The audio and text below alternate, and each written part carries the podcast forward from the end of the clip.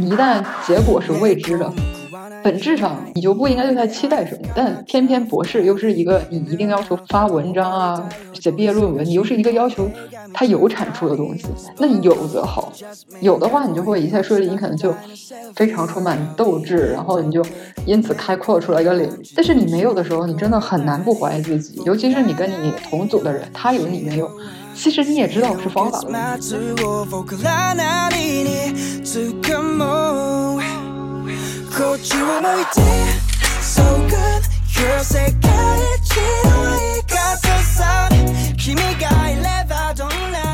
因为导师是个物理学院的导师，我就问他说：“要是出不来结果怎么办？”然后他就跟我说：“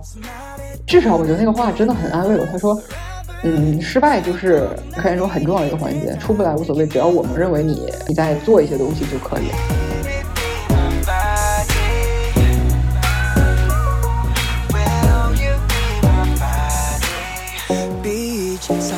嗯，哎，我在想说，这个 ChatGPT 这么牛了，你说对于某一些专业来说，他们都可以不需要学生帮他们去做一些科研，就他一个老师加 ChatGPT 就可以承担一个团队所干的事情的话，他会不会有一种去中心化的好处，反而使科研的那个 idea 可能会更加的中立或者更加科学和客观？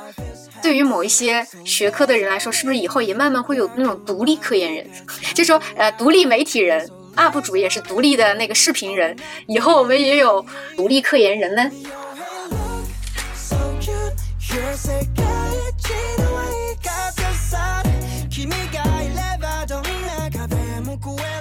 生活平淡，来点谈谈。Hello，大家好，欢迎回到熊猫谈谈，我是吞吞。今天呢，我们邀请到了一位非常非常特殊的嘉宾，他是肯肯肯肯，来先给大家介绍一下你自己吧。就是比如说你的性格，MBTI 什么的。哦，大家好，我是肯肯，我是一个很典型的 INTJ 杠 T 的人。我第一次测 MBTI 好像是在二零一四年，然后当时就是 INTJ T，但是就是也没有仔细看，可能是可能是上本科课的时候，然后老师说那种什么职业规划测试，反正测过，然后后来好像去年 INTJ 这 MBTI 这事就特别火嘛，然后就重新测了一下，然后发现。还是 INTJT，就一直没变，这么多年一直都是这个。我现在在瑞士读博士，然后刚刚开始读是博一。我现在的专业其实这么讲，因为我老板是材料学院的，所以我就属于材料学院的。但是本质上，我即将要做的东西还是偏算法部分，然后算法里还是涉及到了很多物理的背景，所以我依然愿意称我自己为物理专业的博士生，但实际上我是材料学院的。那你们这个不是？我想问，你们这个算法到底具体解决的是什么样的实际问题呢？其实就是解决了你如何分析你，比如说一些骨头里的材料的哦，材料的方向性，就是这些东西，你可以这么讲。嗯，大概能想象。不是负责于材料这个方面的，所而且我也没有材料学背景，所以我其实不是特别能能知道他们具体能分析出来什么，但是大概是这个意思。嗯，哎，但是你之前说你是学物理的嘛？那呃，你能不能给听众也就是讲一讲，大概是怎么样从一个物理学，然后又跳到了瑞士去做这样一个材料学院的一个博士生？这中间经历了一些，实际上我知道，但是可能呃得需要你来给听众讲一讲一个缘起是什么。我我总我总结一句啊，提纲挈领一下，也是源自于肯肯他在豆瓣上的一篇热帖，叫做“放弃也是另外一种坚持”。你给大家讲讲你这个放弃又是另外一种坚持的这个故事。首先，我要先 claim 一下，就是很多我不是标标准准的物理物理学院的本科生，就是我知道很多人对他们对物理的定义非常的狭窄。比如说，我一个朋友，他就他是那种搞什么凝聚态，你知道吧？他就会觉得他做那个才是物理。然后我我自己本科是光学出身，就。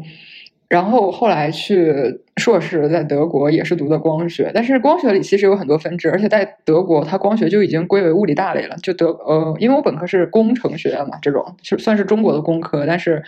到德国之后，它就直接归为就是 physics 这种理科了。然后就是，但是这也不这也不重要。然后。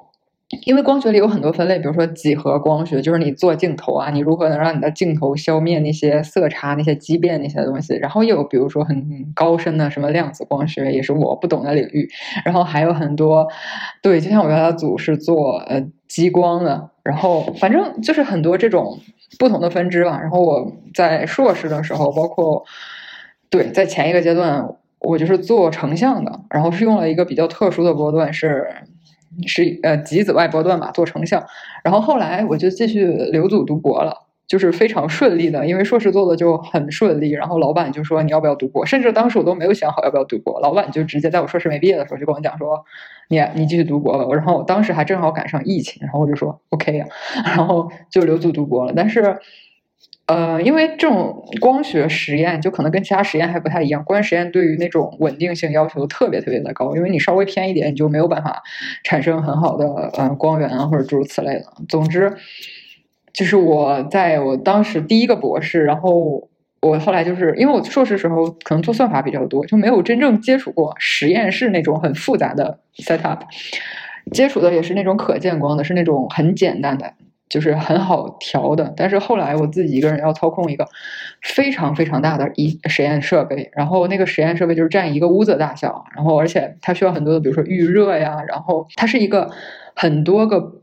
部分组成在一起的实验设备，所以你就是要保证每一部分都运行顺利。但是我做的部分偏偏又是这个实验设备中最末尾的环节，也就是你只有保证前面的都运行良好，你才能期待你能得到最后的实验数据。但是每天光运行前面那些东西，让那些东西稳定，就要耗费我好几个，就是可能十几个小时。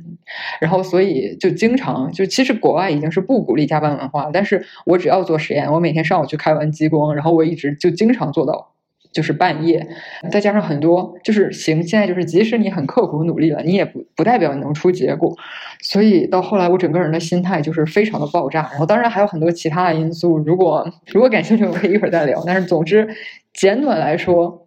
后来我就觉得不行，我不能再这样下去了，因为就当时感觉很迷茫，然后就感觉做的东西没有意义。然后我在想说，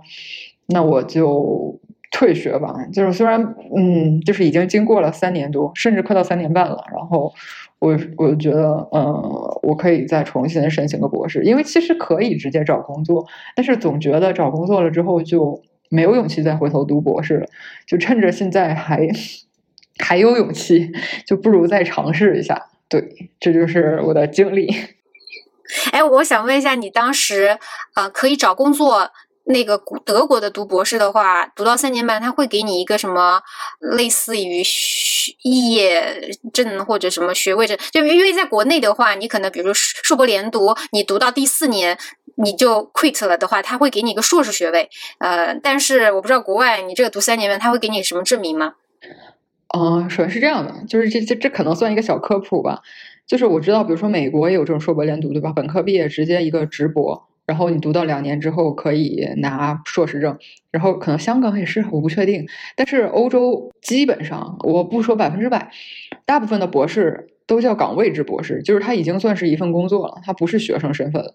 就是很多我说的是那种，比如说非留学基金委的那种，就是大很多是这个样子，他已经不算学生身份了。所所以欧洲。导致他如果是一个工作的话，他大部分的博士，你看他的招聘要求都是要求你有硕士学历的，就是欧洲几乎没有算是硕博连读这个东西的。首先，博士是一个工作；其次，你在招博士的时候，他就已经要要你有硕士学位了。对他不会，但他不会招本科生。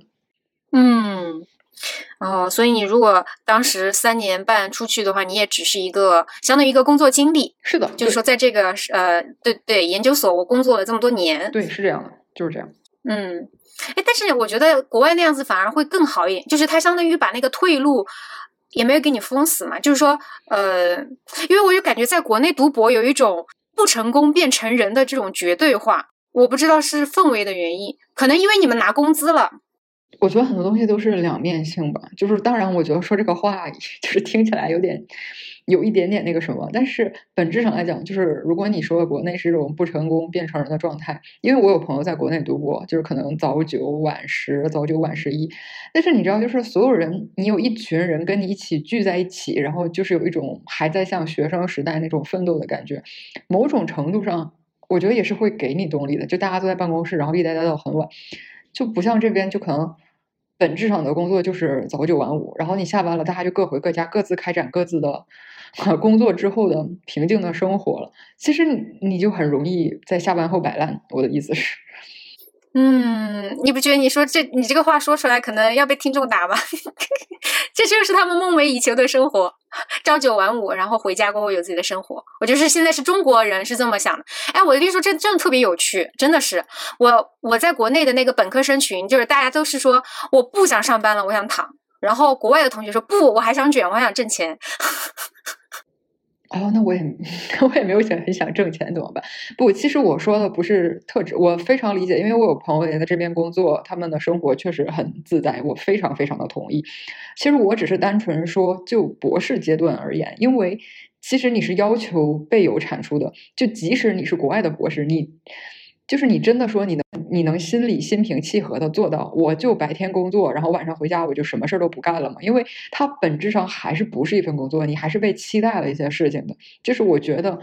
博士这个特殊的阶段，你还是本质上还是需要下班之后再去做一些相关的事情的，就不能说真正的。纯放松，我个人是这么觉得。嗯，就是你的意思是，他无法做到像工作一样那种生活和工作完全分开。科研可能他就是随时随地，他可能在你脑子里都会冒出来，你没有办法说我就就就我的脑子可以像一个开开关一样，砰按了，然后就不想它了。没办法，因为有些 idea 就可能是在你洗澡的时候，对吧？你你或者是你冲咖啡的时候，它就冒出来了。它冒出来，你就不得想，就必须得想它。然后这想它的时候，你就说这个时候不行，你不该不该想这些。现在是你工作外的生活，你就应该就想想有个人讨论一下，你会觉得说同事们都下班了，是这种感觉吗？其实我觉得有的时候会有这种感觉，是真的。但是我也知道，就是比如说国内，你说大家都早九晚十一，可能你真正有效时间并没有那么高，也很多时候就是对，就是在那儿而已。所以这个东西是两面性，就是我肯定不能完全说国外这种是是怎么样的，就肯定是你你想有 life 的时候你是可以有 life 的，但是我只是说有的时候相比国内这种模式，你就少了一些来自同伴的压力和动力这个样子。嗯，哎，那你在啊本科的时候想要出国的话，当时是觉得说什么让你要出国，还是跟着大部队就大家都去出国，那我也先出国？就是你当时怎么想的？因为国内其实还是有很多，比如说保，当时我们也流行保研呀，就保研花的成本低嘛。首先，我觉得是因为我大一大一的基础课，其实我没有特别认真学。我觉得我是那种稍微有一点点，就是我，比如说刚上大学的时候，还想着我本来可以去更好的学校，而且就是这种想法吧。然后，我觉得我大一的成绩呢，就是属于可能在边缘，或者是我要是决定说。我要非得想保研，那我接下来的几年就有那种非常非常卷，就不想保研，就更不想考研，因为我觉得考研那真的是纯纯内卷，就想出国嘛。然后出国之后，为什么选德国？一是我很喜欢德国，是因为啊足球的关系；二是这也是非常关键的关系，就是 德国它不要学费啊。哦，是是是，德国留学会性价比最高，对吧？去欧洲。啊，我觉得很高，非常高了。就，但是你要说你，比如说想去一个，像我前一阵去瑞典出差，然后我瑞典的朋友跟我说，去瑞典留学可能一年人民币学费啊，一年人民币在五万左右。就其实说白了也不贵，对吧？就是相比于什么英国、美国，而且瑞典的物价也很低，就这点真的是突破了我的认知，因为。我以为瑞典作为北欧国家，它的物价会很高，因为德国物价是公认的欧洲里比较低的了。但实际上，瑞典物价我觉得可能就跟德国持平，或者甚至稍微就高一点，甚至在某些方面还会低。所以，我觉得瑞典其实也是一个很好的留学目的地，因为瑞典本质上它的硕士好像都是英语授课，就你还免除了学另外一门语言的烦恼。哦，北欧这么好吗？这么便宜吗？学费？北欧不是说生活品质还挺高？我只特指瑞典，因为我前两天去丹麦出差，丹麦生活费很高，但是我不知道丹麦学费。但是我我猜就是可能瑞典、挪威、芬兰他们差不多。我猜就是更北的这三个国可能差不多。可能他们这三个国家是不是高福利？哎，我也不知道。反正但我感觉丹麦听起来，因为丹麦不是很小嘛。对对对对，然后就感觉说海海洋岛国就不像陆地国家那么那个。哎，我只是纯粹猜测了。呃，那我，但我刚刚听你讲的，呃，你说国内的教育你不是特别满意，所以才要出国嘛？其实这一点，基本上所有出国的同学都有这一点点的原因。嗯，但你会不会觉得，就说你当时有一点理想主义呢？就就比如说你出国了之后，你觉得其实教育都是那个样子，或者说你出国了之后，你觉得你那个理想主义的那个有照进现实吗？说实话，我觉得我硕士期间，因为分成上课和做实习，我觉得上课也就那回事吧，就好像对全天下上课，好像老师都是呃照着 PPT 这种，就有的可能有有一两门课能稍微好一点，但我没有看出来什么太大差别。但是我觉得实习那部分还挺好的。当然，我也因为我没有在国内，我说实习就是只是在实验室做做项目这种，因为我也没有在国内真正在实验室做过项目，所以我没有办法跟国内的对比。但是至少我觉得在德国做的那段，我还是学到了很多东西，就是让我有一种从课本里走进了实验室，就是你真正把知识能转换成输出的感觉。嗯，那你说这个东西会不会也？就是人的模式可能会有一些循环往复，就尼采说的嘛，生命就是不停的在循环往复中，然后去永恒。我觉得你做后面的这个博士的这个选择，是不是也有同样的从理想照进现实过后，发现哎，好像也差不多这样的一个观感？我觉得我我还是很同意你说这句话，或者很同意尼采说的这句话，因为嗯，因为我觉得你可能就是。你未知一件事情的时候，或者是你没有踏上另外一条路的时候，你可能总会美化另外一条路。然后就好比你，比如说你在国内的时候，你就会觉得国外是不是讲课就怎么怎么样啊？然后你是不是就像你在比如说哔哩哔哩大学上看到那些转载视频啊，或者是什么 YouTube 上怎么怎么样？然后实际上你后来你出国发现，其实他们那些能被抛在网上的课程，肯定也是他们的精选课程，对吧？就是大部分的。大部分的课程还是那个样子，你就接受了。你说哦，其实我来国外了，发现它也就是这个样子。然后包括像我在硕士毕业之后直接留组读博了，我就就是根本就没有去申请或者是去尝试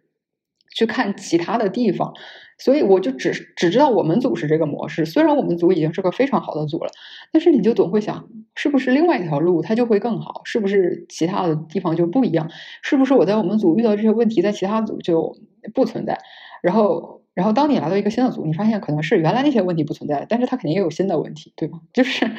对，对。然后这个时候，这个时候你的 TJ 人格就会出来，让你那我还是解决具体的问题，然后让自己快速获得成长吧。我也不知道，我不知道。我的意思是我可能我我也我也很希望我，比如说可以马上把很多状态调整好，可以可以怎么样？但是其实你整个的过程，我觉得你现在也是。你本质上是在成长的，就你当你现在会以后逐渐意识到，其实很多东西就差不多，就是那个样子。就是你，你可以拥有理想主义，但是你可能只能在一些，嗯，比如说你把你自己的学业，就是你专注在你自己这个东西，你把你自己能你自己负责的东西能做到尽善尽美，这就是一种理想主义了。就是一切和他人有强相关的地方，你不能期待太高。我觉得是这个感觉。就是你不能期待他人的理想主义，你只能期待自己理想主义。课题分离嘛，呃，别人理不理想、主不主义，你根本没办法管的，你只能管好自己的。是的，嗯，哎，那我们再来聊学术圈，你觉得说德国这边的一个氛围和瑞士这边的一个氛围有差别吗？就是说整个科研环境，比如师生的这种关系、合作关系之类的。我觉得这个东西很难讲，因为其实你真正你能问这个问题，也也必定是，比如说你在这个组，你跟这个教授长期相处了，所以我也只能回答你说我在这两个组的感受。就是你比如说你问我整个德国，那每个教授他们应该都有完全不一样的模式，整个瑞士也是。其实就其实我觉得这个东西可能更看教授，可能跟你具体说在哪个国家没有什么关系。说实话。嗯，哎，那你之前看到那个北卡的那个事情了吗？就是呃，一个华人学生在他们实验室枪击掉了他的一个同学，还有他导师吧？对，我看到了，看到了。对，然后后来那个原因其实很可笑，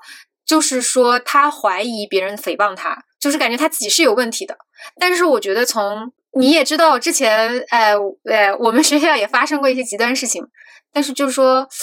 我我在想这个科研圈为什么有一些总是极端的这种东西出来？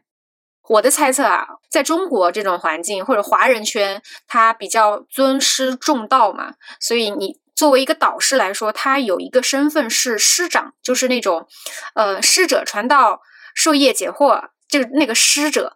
呃，但是他在一方面他又是老板，就是他他觉得我只是给你一份工作，我们之间只是一个职业上的关系，你不用对我有太多的情绪需求，就是他他又觉得他我不需要做那个师者呀，我。只需要给你钱，你完成事情，然后发好做好你的实验，发好你的论文，做好你的数据就可以了。所以这两个身份的一个混杂，他就一方面又职业，一方面又道德，但他又没有像这个业界有一个这个类似于比如说劳动仲裁的东西去告诉双方有矛盾的时候，你可以去哪里去控诉，或者是去得到你的呃调解，所以他就会用极端的这种形式去去解决这样的一些问题。但是我就想说，那在国外的话。是不是但就比较干净一点？他没有，嗯，他就是一个比较纯粹的职业的关系，而没有说把它给师者化，就是嗯，道德什么都掺杂在一块儿，乱七八糟的。其实我觉得就，但是你看，比如说北卡这件事情，虽然当事双方都是中国人。但是我觉得它毕竟还是发生在美国，就是整体的氛围肯定跟国内按你刚才说的是不一样的。所以我其实当时看到北卡这个新闻，我也看到了，比如说后来好像是人物还是那个关于，就是那个教授还是三联关于那个教授的一些故事的总结。我个人觉得这还是一个很嗯小概率的事件的，就是我觉得可能就是这个学生单独的问题。就是跟这个教授，因为我看了说，好像那个学生刚开始读博，然后那教授就送了他一篇一作，大概是那个样子，就可能把一些前人的数据给他。我觉得这些教授已经做到就是很充分了，而且我自己我看那个教授自己的求学背景，他什么当时是英语最不好的，然后好像是没有人愿意要他，然后他就去给一个。嗯，就是跟美国的一个教授，然后就是反正大概是他自己的求学也很艰难，然后慢慢的在逐渐提高自己，然后发了多少论文。其实从那篇文章，我觉得那个教授肯定还是一个，我个人觉得他完全不会是一个那种很 PUA 学生啊，就是很 push 学生，很典型的那种教授。我觉得他应该是一个很能理解学生苦难的教授。但是至于这个学生呢，他肯定是有一些心理问题。但是我觉得这个学生的心理问题是。首先，他能做到杀杀人，就这这绝对是非常离谱了。但是换一个角度，我觉得很多博士生，我可能没有见过哪个博士生没有心理问题。就是，嗯，对，因为我觉得博士生有心理问题，这个才是很常见的，只是只是他就是在心理问题比较严重那个极端。但是大部分博士生，我觉得相比于正常，比如说工作的人，相比于对什么其他的或者是其他阶段的人，应该压力都更大一点。就是你徘徊在一个，因为你如果是在首先你是在什么小学、中学，甚至到了本科阶段，你都说很多同行者的，但是博士的时候，他正好是人生一个。转折期，对吧？对于大部分人来讲，就是可能，嗯，二十，比如说二十五岁到三十岁之间这个年龄段，大部分人都是卡在这个年龄段里。然后你就会有一种，比如说你看着别人在成家立业，你看着别人在挣钱，你甚至看着别人在买房，就是你自己一无所有，你自己只有一个完全搞不出来的课题，就是。然后，比如说，在国外的人，在国内的人，可能我知道博士生又没什么工资，然后在国外你是有工资，但是又背井离乡，就其实你每一条因素都可能催化你这个心理上、心理、心理上的问题吧。所以，我觉得，嗯，但是这有没有办法？我觉得这就是一条很艰苦的路，只是，只是这个人就做出了一个更极端的方式，他的心理问题就太严重了，然后他也，他的问题在于他。有心理问题，但是他没有去寻求帮助，他可能就没有意识到他自己对这样做是这样的想法是有问题的，他就开始把所有的问题都都归咎于外界，就这是我就不是说要自责，不是说要自我谴责，而是其实我不知道他算不算才是那种什么理想主义、完美主义，就是我觉得理想主义、完美主义的人，虽然我愿意承认我自己还是挺理想主义的人，但是我。我就已经觉得我自己在很多事事情的处理上已经有点极端了，就是属于就是两个极端之间很很徘徊，就很少有那种很中庸的地带。我觉得他这种人就是更极端的人，就是极端其实不是一个很好的情绪，他让的情绪像过山车一样，你开心的时候你就能很开心，然后你荡的时候你就虚无主义了，就人生无意义了，就是这种真的很难很难搞啊。嗯，哎，我在想啊，你说你刚刚说一个特别有趣的点，你就说博士就是多少有点心理问题才是正常的，我非常认可这句话。但我刚刚一直在听你的，就是在思考嘛，就是你当时说到一个，你说的是可能大家在这个年龄段，呃，出国的呢有钱，但是呢背井离乡孤单，然后呢留在国内的呢，啊虽然不孤单，但是又卷，然后又又穷。所以心理有问题，但我觉得还有一个问题就在于说，是不是没有职业化？就是说，因为越来越多的人加入这个科研事业，但是它并没有非常规定，不像那个业界，也不也不像那种有劳工这种劳工法、劳动法，等于说在业界的话，职业化的意思就是，我们哪怕是要有心理问题，我们也要有呃一个很成熟的体系来告诉我们怎么样做。然后呢，当我们现在越来越多人去读博的时候，人的规模一旦上去了，那么这个这个就就会形成一个行业，那它应该有一个标准。或者是有一些配套的服务措施，使它这个行业更加的职业化，而不是规则乱飞，你知道吗？就是包括现在，我觉得高校招人嘛，就是一个 title 一个 title 的，你你看得你眼花缭乱，一点都没有规则，就是这个口头上给你承诺，那个口头上给你承诺，但是它都没有标准化，所以才导致这么多的年轻人加入的时候会感到很迷茫。就我个人觉得，第一点是。首先，比如说我我说像国外，它已经是那种呃是员工 employee 对吧？它理论上可能已经属于你说的职业化的一点点了。然后也有 HR，然后也说有什么各种嗯联盟啊，反正就是保护你的权益啊。然后包括也有除了你的 supervisor，还有 mentor。然后如果你遇到问题，你也可以跟 mentor 讲。他就是已经努力在组织你一个学生，不是只对一个老板，而是。真正的对很多个人，然后你可能理论上跟他们有 regular meeting 啊，然后怎么样？但是实际上，我只能说实际上，就是我们可以组织形式上组织的很好，但是落实到具体的地方，你其实也就知道不是那么一回事了，对吧？就 所有的东西落实下去，你说你真的跟你 mentor 讲说，我最近多么多么痛苦，你 mentor 也是别人的 supervisor，然后你跟他讲说什么，我现在这个地方遇到这个问题，那个地方那样遇到那个问题，就是每个教授人家也都很忙啊，对吧？就是我觉得名义上有这种东西，不代表你实际上就是他真能发挥到他们想象的那个作用。当然，你这个东西也不是，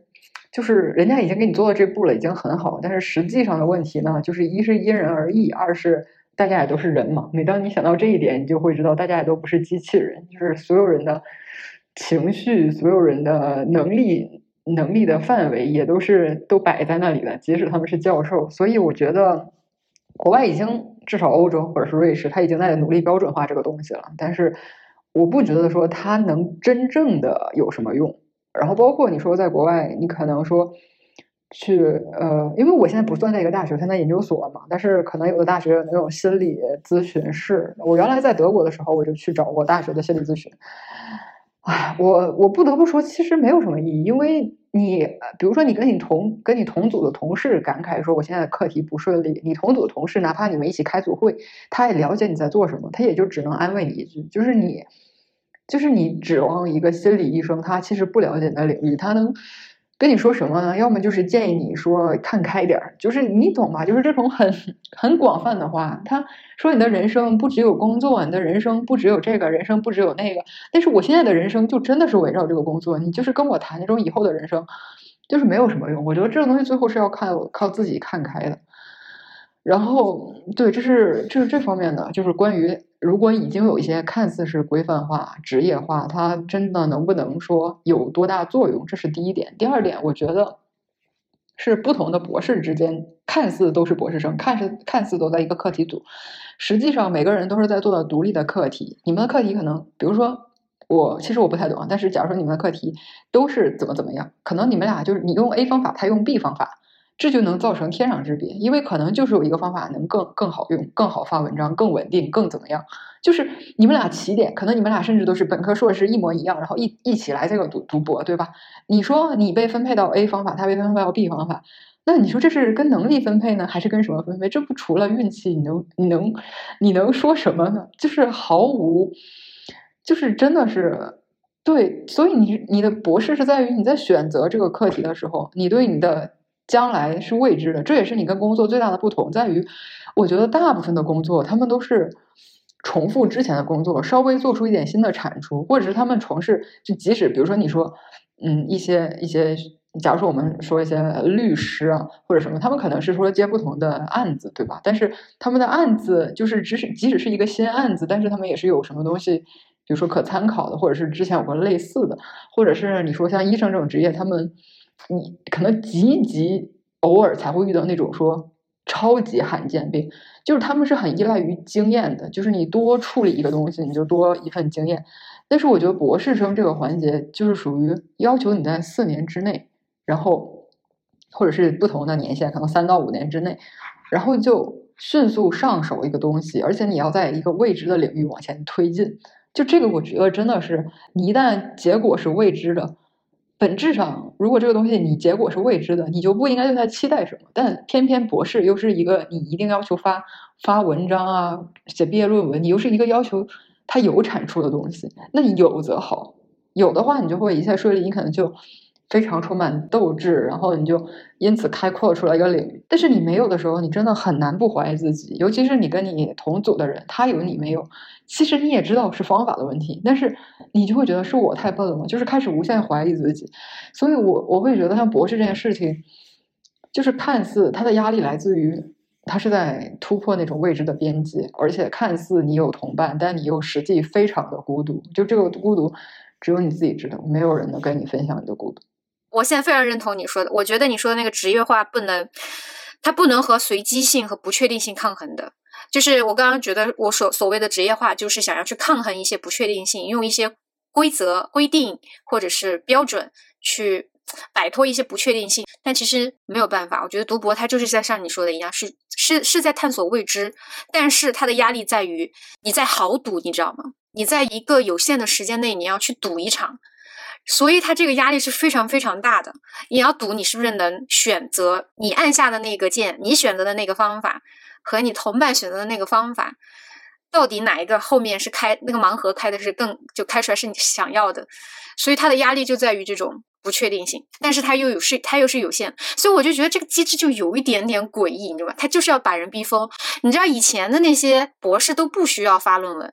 呃，我据我导师跟我讲说，好像瑞士也不要求强制，但是你如果你最后要求职，对吧？你要是写成啊。也不是说求职，就是你你说你想写成一个毕业论文，你不要求发，比如说，假如说你不要求强制发 paper，但是你至少得有一点东西可以写进毕业论文吧，对吧？所以其实本质上你还是要做出一些东西来。但是我记得特别清楚，因为我当时还去丹麦面试了，然后丹麦那个老师，我当时就问他说，因为丹麦的学制，丹麦的博士学制只有三年，就很短，然后我就跟他讲说，我觉得三年如果就首先你四年都不一定能出结果，更何况三年，而且他们还有很多的上课，他们还要上课，然后我就问那个老师。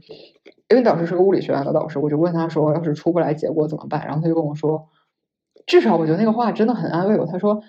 嗯，失败就是科研，失败是科研中很重要一个环节。出不来无所谓，只要我们认为你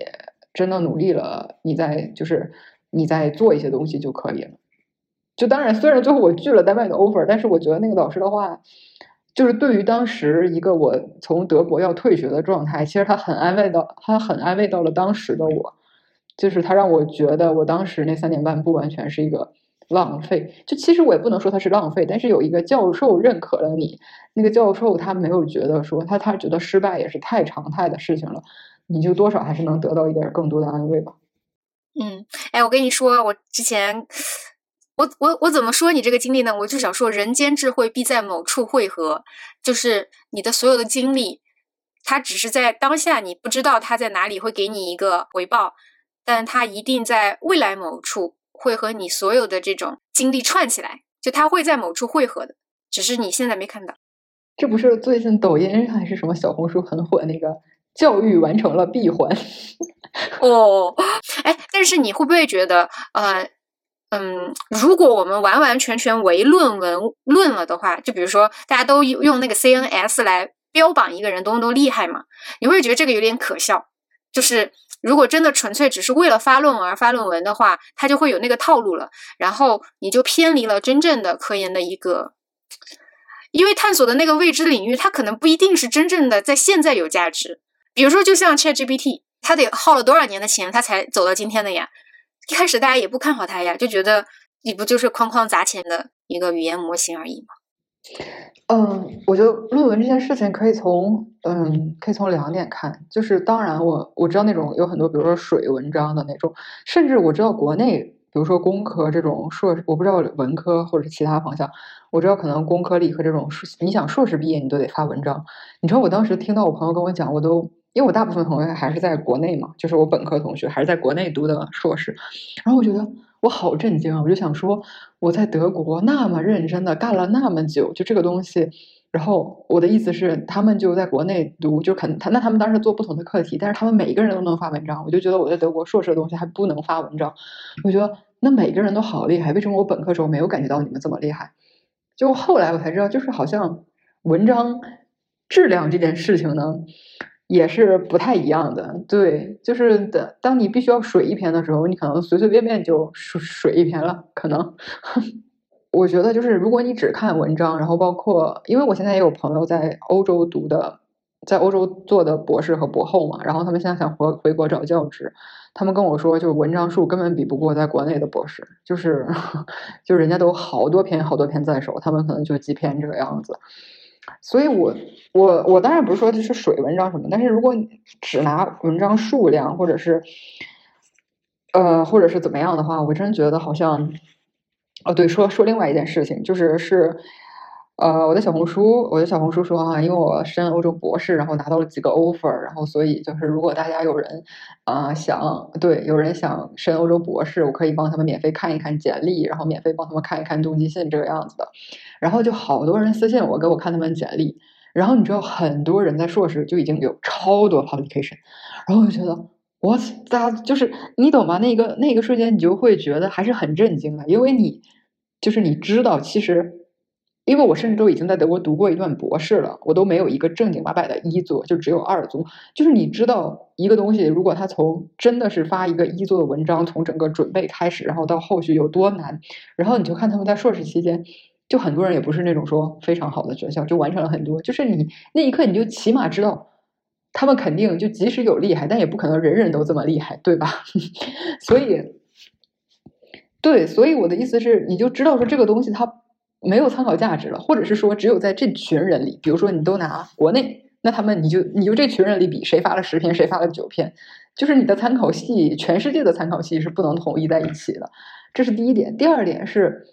但是其实这也是我自己的问题，就是我自己之前的东西，然后老板就跟我说，你就发一下吧，然后怎么样不好，但是我又总觉得它不好，就是好像你有的时候对待发文章这事不能太理想主义，你不能指望着你一下发个 Nature Science。我说的不是说就是在期刊上理想主义，而是你不要总，我觉得这是我的问题，就是我总觉得当科学家、当物理学家是一件非常神圣的事情，这也是我觉得其实不是所有人。就是你刚才说，现在读博的人越来越多，但是其实很多人他们，我不得不说，很多人他们是为了找教职，他们是为了当教授，他们是想赢得这个 reputation，他们是想甚至比如说在相亲市场中更占一席之地。但是很多人，我觉得他们是不爱科研的，他们是就是他们对科研这件事情是没有从心底的热爱的，这就导致了。首先，他们可能会去水文章，对吧？因为对于他们来说，发文章才是最重要的。那第二点就是，对于他们来讲，这个科研你突破很多和突破一点儿，他们只是把它转化为文章就行。但是我觉得，我从小真的就是很想当一个科学家，就真的是这样，导致我就一直觉得，只有那种物理书上那些人才是科学家。就你知道，你就会总把发文章这件事情想的特别的高尚，想的特别的神圣，你就总觉得我得有一个。特别大的成就，我就是我说这个大不是说要要要怎么样的，而是你觉得起码它得配上你心中那个价值，你得它得配得上你心中那个对科研对突破的认知，你才可以发文章。所以我觉得这也是我需要改的地方。就是有的人他们完全不在乎在科研上有没有成就，但是我觉得我好像这点上有点过于在乎了。嗯，哎，其实。我感觉其实就是说，你你嗯，你也不要太过于自我批判，因为我觉得这是一个过程。就是我懂你说的意思，就是不要太完美主义，有让自己更新迭代起来。再给你讲一个特别搞笑的，之前我们跟呃上海某一个也是 top 九八五合作吧，然后呢，那个九八五的老师他就说他招人的时候遇到了一些欧洲来的博士生，然后呢，那些欧洲来的博士生人手都是。好像还是就是瑞士来的呢，就是说他们人手都带着 CNS 那种级别的啊，或者是顶级的四大医学期刊的那种，什么 Lancet 这种来的。然后，但是他们看了他们过后呢，没有招这些人。他们虽然去顶刊，文章数多且质量好，但是最终他们没用。你知道为什么吗？因为他们看了这些文章的标题和大致的一个摘要，就觉得这些文章都是基于国外数据和国外实验室的。这些人到了回了国内的实验室和这种条件下，他是没有办法发出来这种文章。就是说，呃，他是实验室这么厉害，他才这么厉害，他是被人带了一程的。然后，如果放在国内是没有办法给他这样的条件，让他发这样的文章。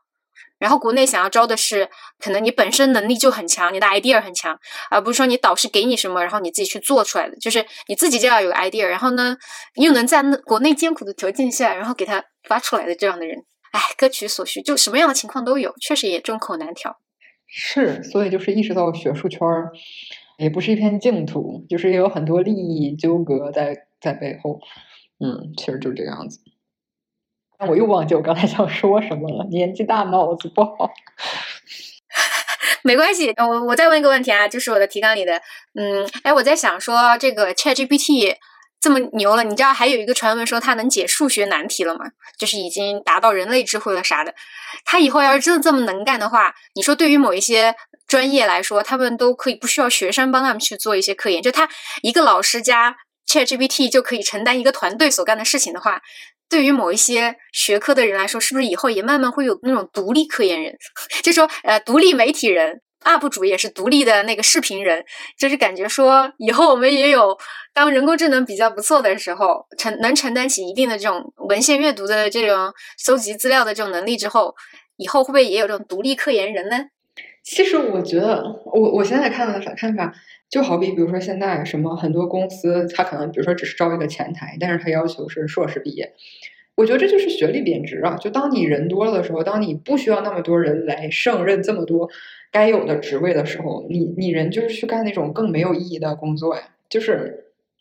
当你 Chat GPT 可能比如说可以帮一个大佬，然后帮他做很多学生应该帮他做的事情的时候，他还是会雇佣学生，只是学生做的事情就变得更加低级了。我个人觉得，因为总有更低级的东西需要被处理，就是他们可能在科研上会更上一层楼，会更追求一些新的东西，但到时候可能就会创造出来一些新的 Chat GPT 无法解决，或者是动用 Chat GPT 会非常的，比如说。比如说消耗一些资源，但是用人人作为资源就变得更廉价，各种我是觉得可能会有这样的情况出现的，因为你 就这么多人，你肯定要给他们找这么多的坑位，要不然整个社会的失业率就会激增，对吧？就我的意思，如果你 ChatGPT 真到那步可以被应用在科研，我觉得那到时候已经真的可以被应用在各行各业了，因为毕竟科研某种情况下还是有一些探索未知的，像我们刚才讲的。但是其他工作，如果 ChatGPT 已经能到科研这一步、探索未知这一步了，那其他工作肯定已经被 ChatGPT 取代的差不多了。那真的，那到时候会有大量的人就是无所事事的。哎，但是我我就想说，它会不会有一种去中心化的好处，反而使科研更独立了？它不在于说，呃，比如说有一些人他有追求，但是他困于这个他资金不够，或者他人员就数量不够，然后没办法独立嘛。那当他有这种独立的环境的时候，他做科研的那个 idea 可能会更加的中立，或者更加科学和客观。但是我会觉得，比如说你科研，就是我们现在所有学科都算上，你就只能你可以分成理科、文科、工科、艺术各种医学，你也可以分成跟现实产生连接，跟现实不产生连接，对吧？就是比如说，可能我不懂啊，就假如说我们说学，比如说学美术的，他就是要创造出来，讲说多么多么优秀的作品。然后，那其实这是这是来自于你的 idea。就 Chat GPT 它可能是可以是搜集整个世界上所有的名画，但是它应该是就目前而言，他应该是没有办法创造出来一种比如说新的流派或者怎么样。他可以去学习，他可以去模仿，但是然后包括你说那种纯什么推数学公式搞这种那种特别厉害的数学家，我觉得 Chat GPT 可能也是没有办法去有那种独特的 idea。但是就是说到跟其他跟现实交互的，你要做实验的。你要给病人动手术的啊，你要去怎么怎么样的，这都不是 Chat GPT 能代替的了。就是我觉得能代替的地方，就是不需要跟现实交互的，它可能没有新想法；需要跟现实交互的，它又不是一个实体，它又是一个虚拟的程序，就你肯定还是需要人在里面参与其中，对吧？嗯，有道理，我懂你说的意思，就是包括有一些科研问题，也是要在人和人的那个具体应用场景中去发掘，或者是在。比较细致入微的，比如说像你的那种实验，需它需要那个环境嘛，产出来的数据啊，这些都不是 ChatGPT 这种对话机器人能解决的。是的，是的，我觉得哦，那我可我觉得可能说的更准确一点，就是很多东西是经验，而经验这些东西就更像是所谓的老师傅传给徒弟。比如说是人跟人一起在实验室工作，然后你同事可能跟你说怎样更方便，就很简单。比如说我们原来拧螺丝有那种很小很小的螺丝，然后他要那种侧着拧在那种嗯，就是拧在一个板子上。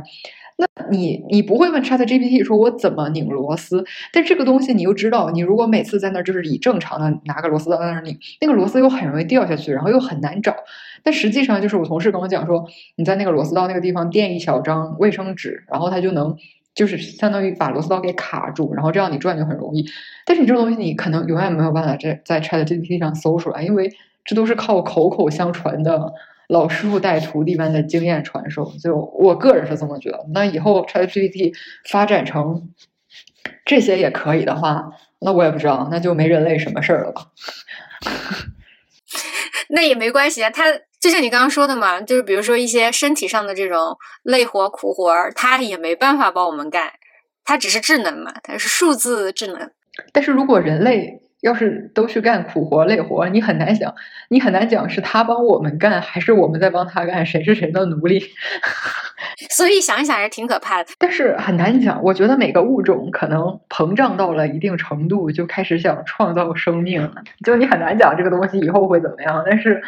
我觉得这可能是无论是什么物种，就是那种高等文明，就是如果在另外有个星球上面也有类似人类这种高等文明，我觉得。大家的发展进程是一样的，因为你可以刺激到你的兴奋阈值，就会越来越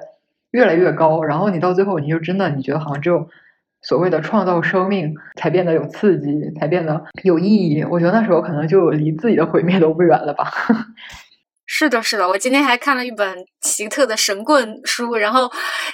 它里面就写的就是说，嗯，现在我们被时间控制了，就是人类的文明是因为我们。区别于其他的动物，有了时间的概念。我们有记忆，我们记得过去，从过去的这些经验教训中累积出来的生存的这样的一个危机意识，所以我们才能繁衍到现在。但是呢，由于我们太过于看重时间这个概念，比如说像我们被时间逼迫的有一个社会时钟，对吧？我们逼迫着我们要去在该什么呃时间段做什么事。就被这个时间又逼得我们都要抓狂了，而且大家特别看重就是这个时间的价值，比如说一个小时恨不得拆成十二个小时用才觉得时间够用，但其实这个时间这个概念对于其他的动物生命来说可能都不存在的，但是是我们自己主观建构出来的，或者是说他的意思就是当我们被时间这个概念创造出来的人人类文明，反而有可能会压倒。所有的人类，就是我们现在搞得都很焦虑嘛。然后他说，有一天人类如果再不逃脱这个时间这个概念的陷阱的话，那我们最终也会走向毁灭，就是自己把自己干死了。